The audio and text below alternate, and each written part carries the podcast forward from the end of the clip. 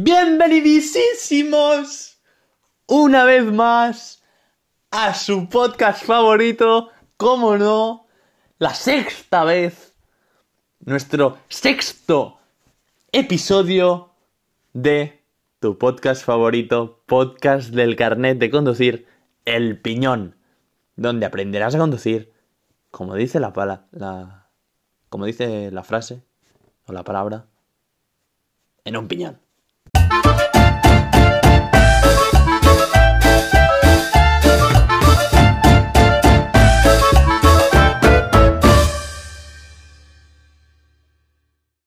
Vamos a ver hoy en este maravilloso, magnífico y estupendo episodio.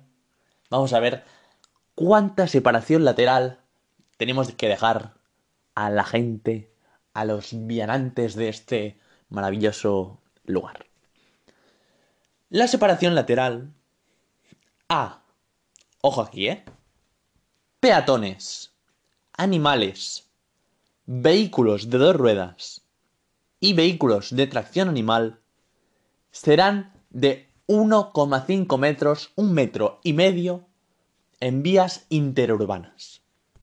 Y en el caso explícito de adelantar ciclos o ciclomotores, también tendremos que dejar ese metro y medio dentro de los poblados. Recapitulamos, metro y medio para peatones, animales, vehículos de dos ruedas y vehículos de tracción animal, pero en poblado también metro y medio para los vehículos de ciclos y ciclomotores. ¿Cómo vamos a realizar esta maniobra? pregunta Pau, em, ¿cómo vamos a realizarla? Deberemos realizar esta maniobra ocupando parte o todo el carril contiguo a la calzada o sea, el carril del lado, tendremos que ocuparle o parte o todo el carril cuando evidentemente eh, existan las condiciones para realizar el adelantamiento. Cuando no existan las condiciones, no se deberá realizar la maniobra. No se podrá realizar, evidentemente. Si me viene un... que pasa un autobús y yo quiero adelantar a un ciclista, no lo voy a adelantar porque me voy a chocar, ¡pum! El autobús en la cara. Cuando vayamos a adelantar otro vehículo distinto de esos que no hemos dicho antes, que no sea ni un peatón, ni un animal, ni un vehículo de dos ruedas, ni un vehículo de tracción animal, deberemos dejar, al adelantar, una separación lateral eh, considerada de seguridad, proporcional a la velocidad, anchura y las características de la calzada. Si vemos que tenemos mucha calzada, pues podremos ir pim pam pim pum. Voy con mucha distancia, así. Así, pues, pues mira, mejor, me está estalvío de cualquier cosa. Si vemos que es una, una carretera más pequeña, pues nos ajustaremos, nos, eh, nos haremos ver y, veremos las condiciones de esta carretera pequeña. Obligaciones. Epa aquí. Obligaciones del vehículo adelantado. Cuando somos nosotros el vehículo adelantado, tenemos unas obligaciones. Primera obligación. Ceñirse a la derecha de la calzada. Cuando vemos que, uy, nos va a adelantar el coche supersónico. Uy, nos ceñimos a la derecha de la calzada. Y dos, no aumentamos la velocidad. Excepción. Excepción.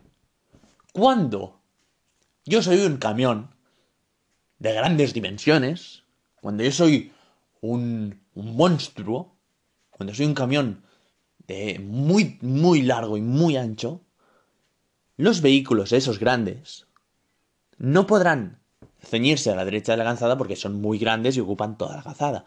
Entonces, deberán indicar al vehículo que va detrás con el intermitente derecho o con el brazo que pueden ser adelantados. Si yo soy un camión, tengo la obligación de señalizar al que viene detrás mío, adelántame, adelántame, me puedes adelantar con el intermitente derecho o con el brazo. Pero tú te, tú te preguntas, bien, súper chido, estás súper bien que, que el vehículo adelantado haga eso. Pero si yo soy el vehículo que quiero adelantar, ¿tengo obligaciones? Evidentemente, mi pequeño Fritz. Evidentemente, mi pequeño Fritz. Las obligaciones del vehículo que va a adelantar, que el vehículo que adelanta, son tres. Tres obligaciones. Mirar. Voy a mirar. Look. Look at this. Mirar. Dos. Señalizar. Y tres. Ejecutar la maniobra. ¡Boom! ¿Cuándo? Cuando vamos a adelantar, miramos, señalizamos qué, qué. En el segundo paso de, de señalizar, si nuestro adelantamiento requiere desplazamiento lateral, me voy y me, y me desplazo lateralmente y me vuelvo a incorporar, se tiene que señalizar con el uso del intermitente. Y la tercera, que es ejecutar la maniobra. La vamos a hacer. Uno, miro. Dos, señalizo. Y tres, lo voy a hacer. Ejecuto la maniobra.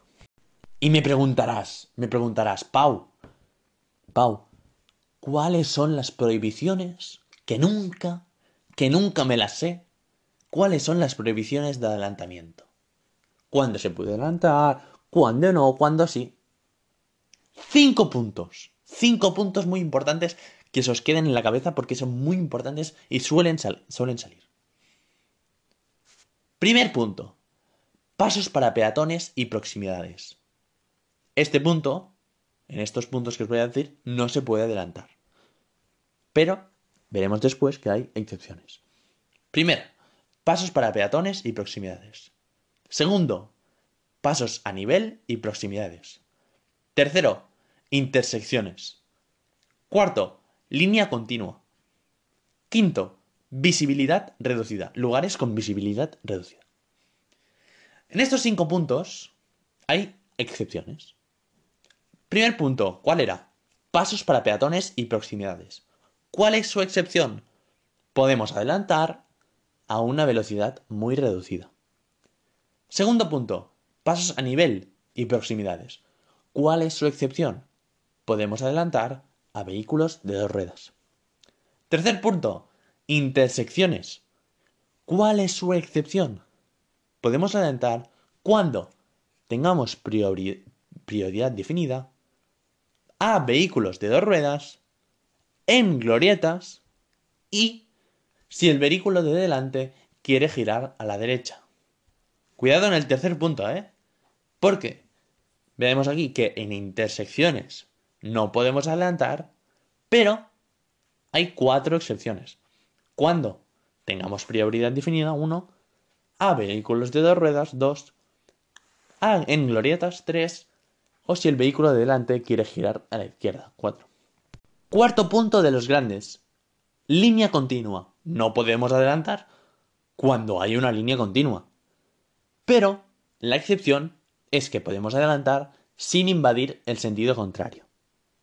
Y el quinto y último, en lugares de visibilidad reducida. No podemos adelantar, generalmente, en lugares de visibilidad reducida. Pero sí podemos adelantar sin invadir el sentido contrario. Y en este tema siempre, siempre, siempre sale esa señal blanca con borde rojo, con dos coches, uno negro a la derecha y uno rojo a la izquierda, dos coches así pequeños, señal de borde rojo y por dentro blanco, que esta señal nos indica, nos indica, bueno, nos prohíbe, porque es una señal de prohibición, nos prohíbe adelantar a cualquier vehículo de motor que circule por la calzada. ¿Vale? Yo veo aquí señal con dos coches, uno, uno negro, uno rojo, nos prohíbe adelantar a cualquier vehículo de motor que circule por la calzada. No obstante, no obstante, permite adelantar motocicletas de dos ruedas siempre que no invadimos el sentido contrario. Siempre que no invadimos el sentido contrario. Y una vez más, otra excepción en eso de adelantar, en eso de, de querer llegar el primero, en eso de vivir, eh, luchar, generar nuestras normas, vivir por tu ciudadanía. ¡Au, au, au!